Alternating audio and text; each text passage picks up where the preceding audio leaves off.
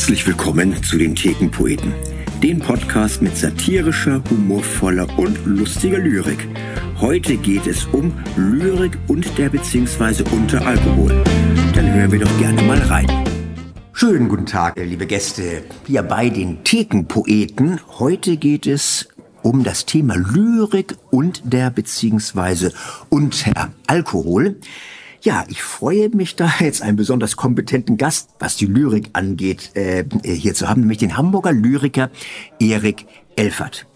Bei den Thekenpoeten ist das Konzept ja so, dass es ein Schwerpunktthema gibt, das wurde schon genannt, Lyrik und der beziehungsweise unter Alkohol. Und ich da zu meine Lieblingshumoristische Lyrik aussieht und der jeweilige Gast entweder Lyrik aussucht oder wie heute eigene Texte vorträgt. Umso mehr freut es mich, dass ich Erik Elfert begrüßen darf. Und das machen wir doch am besten mit einem eigenen Text von die Erik, der dann völlig zu Recht heißt, heute soll es Elfert geben. Also erstmal ein Hallo von mir an alle ZuhörerInnen.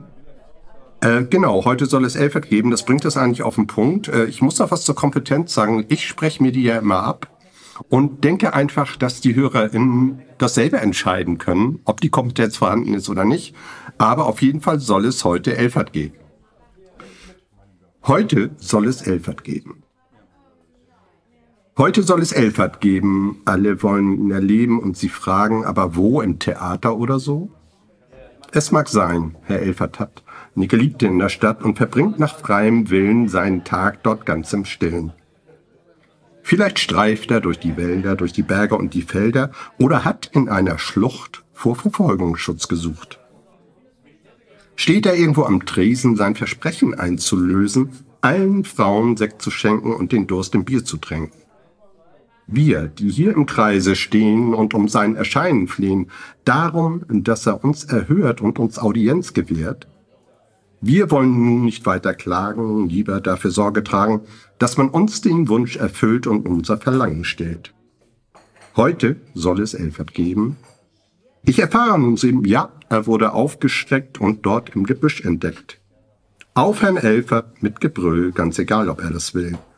Denn enthemmte, gute Freunde sind genauso gut wie Feinde. Vielen Dank. Sehr schön. Gerne. Wunderbarer Einstieg. Ja, Lyrik unter bzw. unter Alkohol. Das heißt, da treffen sich ja Dichter und Denker idealerweise irgendwo in der Gastwirtschaft. Und da gibt es dann von Thomas Gseller ein wunderbares Gedicht, das heißt dann auch An den Tisch der Dichter und Denker. Und dann nehme ich Sie, euch Zuhörer, doch mal mit an den Tisch der Dichter und Denker von Thomas Gseller. Tisch 1. Zum Kellner sprach der Fichte, zehn Bier, null Hauptgerichte. Da rief der Kellner lieber Kant, sie essen aber allerhand. Was Fichte so verwirrte, dass er sofort stornierte. Tisch 2. Wittgensteins Kompott war feiner als dem Rudolf Steiner seiner. Tisch 3. Hier denierten vier Adrette, Literaten um die Wette. Keller sprach zu Thomas Mann, guck, wie schnell ich essen kann freilich noch bedeutend schneller als der lahme Gottfried Keller, aß der schnelle Bertolt Brecht. Nicht schlecht. Aber wieder erste Sahne war mit Abstand Herr Fontane. Einen gesichteten Appetit und viel Willen sagt man ja auch Bibern nach. Deswegen gebe ich gerne jetzt weiter an meinen Gast, an Erik Elfert. Und da geht's, glaube ich, um Biber. Genau, es geht um Biber. Erstmal ein herzliches Willkommen an alle Zuhörerinnen. Und äh, dieses Gedicht von diesem Biber, was ich mitgebracht habe, das heißt Größenwahn, ich habe es am Ende abgeändert. Vorher war das ohne Schnaps und habe da jetzt einfach den Schnaps in den letzten zwei Zeilen mit eingefügt. Das kann man ja machen. Künstlerische Freiheit. Also Größenwahn. In seinem Bau lag einst der Biber, da nieder mit so hohem Fieber und schrie in seinem Fieberwahn, ich bin der große Thomas Mann, kein pelzig Tier, kein tumper Zwerg, schrieb ich doch einst den Zauberberg. Die anderen Tiere waren froh, als nach zwölf Tagen oder so er wieder in das Schnapsglas schaute und trunken seine Dämme baute. Sehr schön. Das ist wunderbar. Ja, trunken bauten wahrscheinlich auch die Dichter und Denker äh, ihre Dämme. Jedenfalls äh, geht's jetzt weiter mit Tisch 4. Immer noch an den Tisch der Dichter und Denker von Thomas Gseller. Tisch 4. Grinsen schrieb Diogenes, Fische hätten keine Gräten, wenn wir sie drum bitten täten. Werke 7 Erlogenes. Tisch 5. Herbert setzte Schelling an, heut bist du mit Nudeln dran. Träge sprach Marcuse, keine Lust, Kochduse. Rohe Nudeln sind der Klopper, riefen Plessner, Paul und Popper.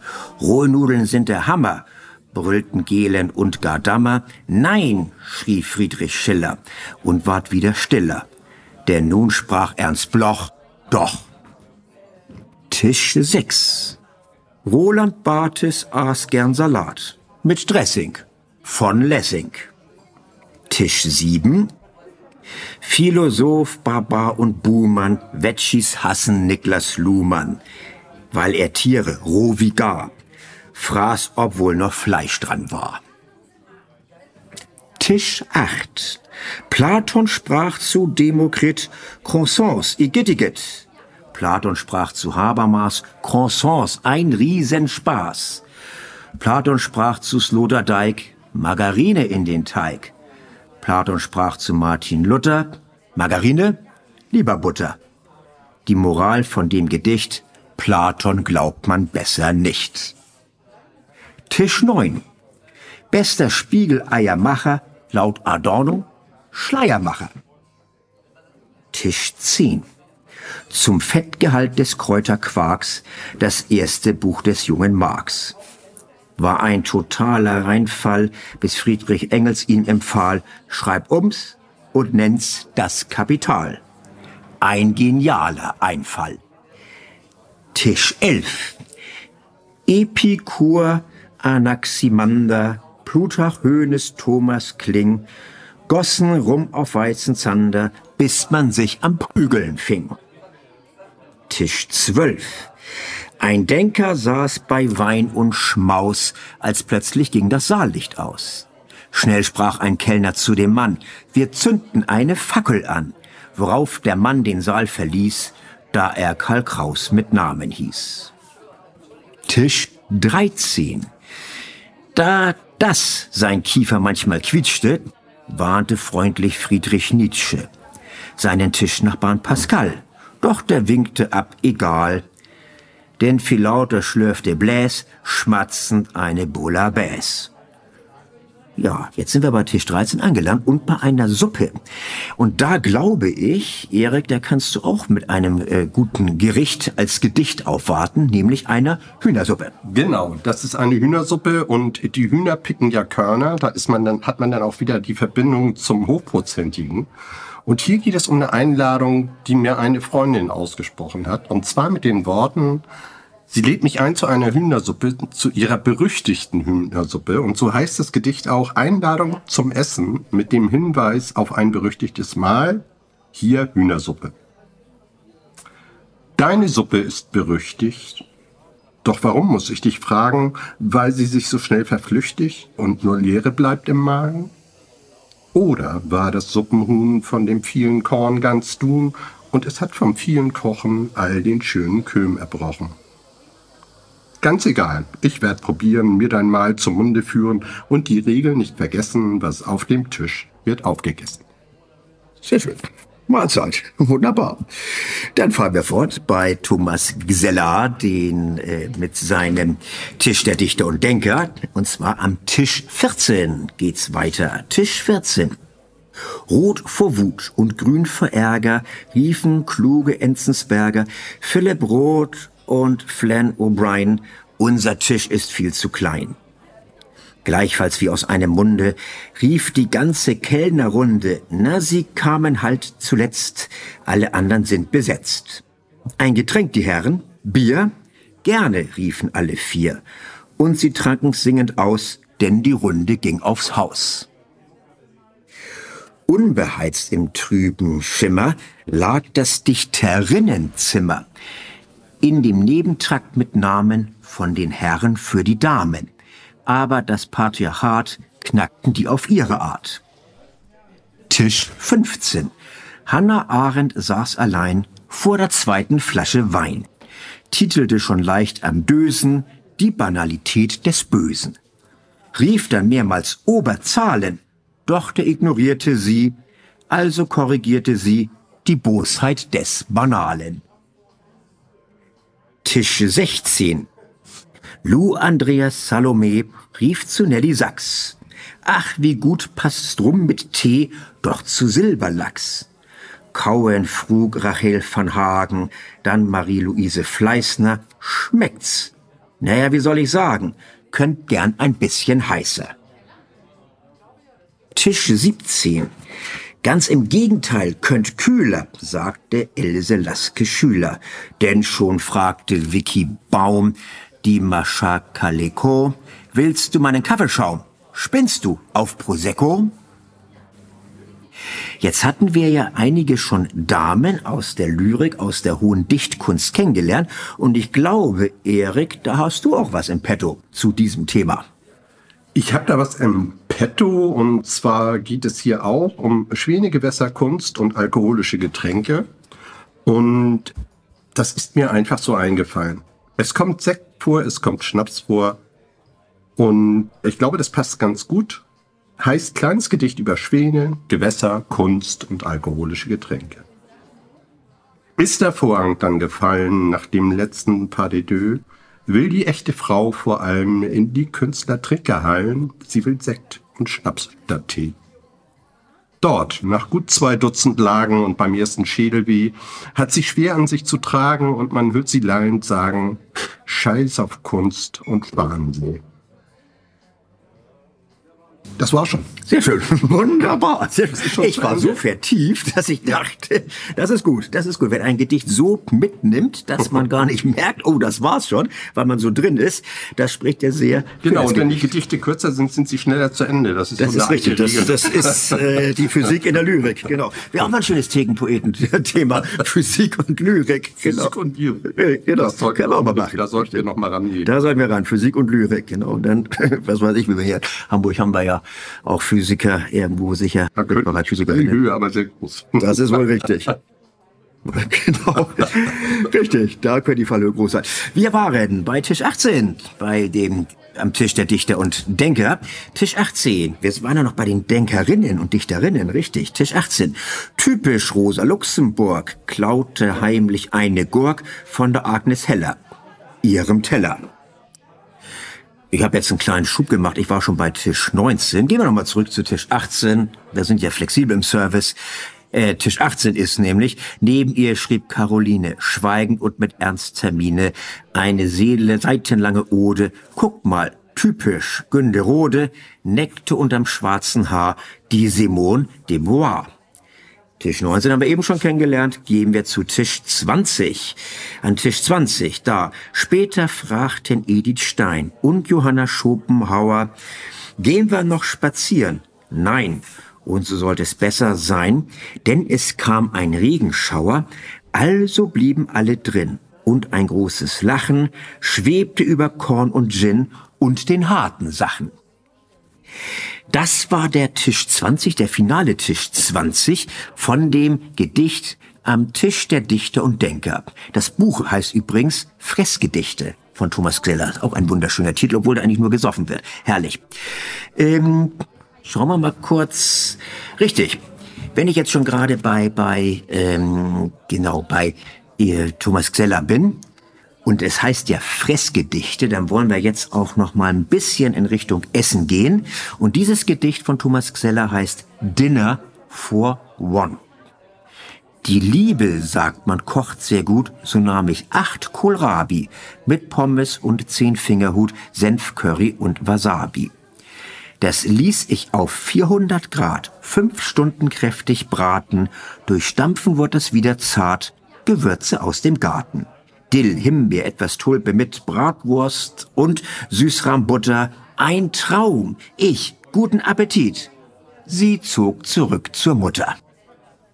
Wenn man dann also sich zum Single gekocht hat, ist es ja gut, dass es ein Gerät gibt, was einem dann im Singlehaushalt helfen kann, nämlich der Thermomix. Und so heißt dann auch jenes Gerät oder jenes Gedicht von Thomas Xeller Thermomix.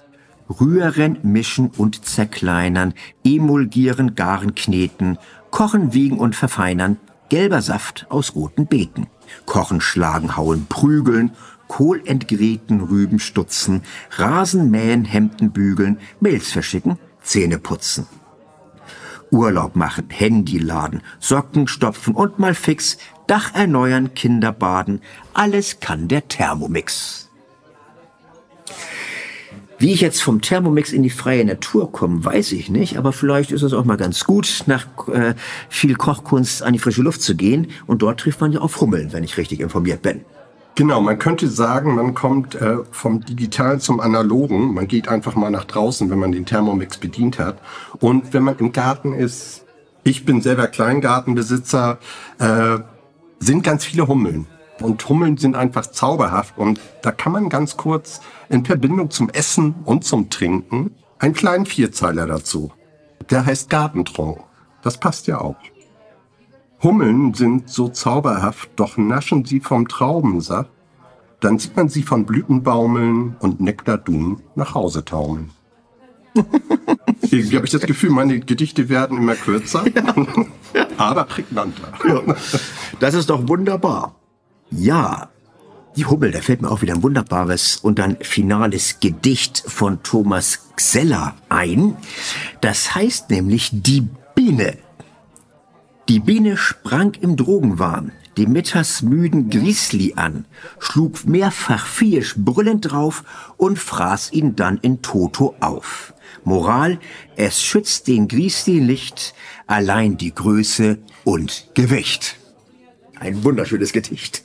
Groß. Bisschen abstrakt. Ja. Äh, du bist mein Gast, Erik. Du hast das letzte und finale Wort, oder? Doch, ich meine doch, wir haben doch noch. Also, du bist doch gewachsen, ne?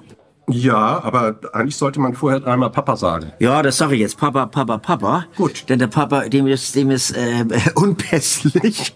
Nein, es hat äh, tatsächlich einen Hintergrund. Ich habe natürlich vorher vollmundig angekündigt, auch die Papa-Gedichte von Thomas Gseller zu bringen. Zumindest die, die was mit Essen und Trinken zu tun haben. Nur bei dem guten Vorsatz ist es geblieben. Der Papa hat sich irgendwo verflüchtigt. ist wohl irgendwie unpässlich, nicht da. Deswegen kann ich nur sagen, liebe Gäste, schauen Sie bei äh, unten in den Links nach. Da wird auch nochmal die Quellen für die Papa-Gedichte werden da genannt. Dem Herrn Vater ist unpässlich, sage ich mal, vielleicht gestern zu tief ins Glas geguckt, ne? so wäre nicht anwesend. Deswegen, lieber Erik, hast du dann das äh, Schlusswort nicht, aber das finale Gedicht gehört dann dir als Gast. Und da ist es ja so, dass du ja auch noch gewachsen bist, was ja beruhigend ist. Genau. Also nicht nur in die Höhe, auch in die Breite. Und im Geiste natürlich auch. Also das kann man nicht leugnen. Und es ist ja dreimal Papa sagen, das kann man ruhig mal tun. Manche haben ja drei Väter. Heutzutage ist es ja so bei den Patchwork-Familien. Kann es sein, dass man drei Väter hat? Grundsätzlich hat jeder wohl mal irgendwo einen Vater gehabt. Also davon kann man ausgehen. Und äh, früher war man klein ja. und manchmal wird man selber Papa. Ich hatte das Glück nicht, aber groß geworden bin ich. Und über das Großwerden, da habe ich ein kleines Gedicht gemacht. Groß geworden. Schöne Grüße aus dem Norden, Mensch, was bin ich groß geworden. Der Kopf, der Rumpf, die Haxen sind schon prächtig ausgewachsen. Ich habe meinen Leib verwöhnt und den Körper ausgedehnt. Doch es sagt mir die Vernunft, Irgendwann wird eingeschrumpft. Was gefüllt und unterfüttert, wird gefaltet und zerknittert. Ja, das Alter, Alter heizt mir ein, macht mich tatterig und klein. Aber jetzt wird erst einmal geprasst, jeder Blödsinn angefasst, vom vielen Sein schon leicht besoffen, lebt in mir das leise Hoffen, dass die Zeit mich nicht mehr kennt und das Alter mich verpennt. Sehr schön. Vielen Dank. Ja, liebe Gäste, das ist heute eine, äh, ich sag mal so Studioaufnahme kann man nicht sagen, eine Hinterzimmeraufnahme, und zwar im besten Sinne. Wir sitzen hier im Hinterzimmer von der Cuba in Hamburg-Eimsbüttel. Ähm, so Zwiegespräch zwischen uns beiden. Und das geht auch weiter mit Teil 2 und Teil 3 äh, der Thekenpoeten Lyrik und der beziehungsweise Unteralkohol. Deswegen bleibt ihr, bleiben Sie dran. Wir würden uns freuen, wenn ihr uns auch beim Teil 2 und beim Teil 3 folgt. In diesem Sinne, danke für die Aufmerksamkeit. Macht es gut und ich würde sagen, ein schönes Prost. Ne? Ein Prost und tschüss. Ja, zack, uh, das war jetzt gut ausgesteuert. Prost. Das war's mal wieder von den Thekenpoeten. Ich hoffe, euch hat diese Folge genauso Spaß gemacht wie uns. Bis zum nächsten Mal.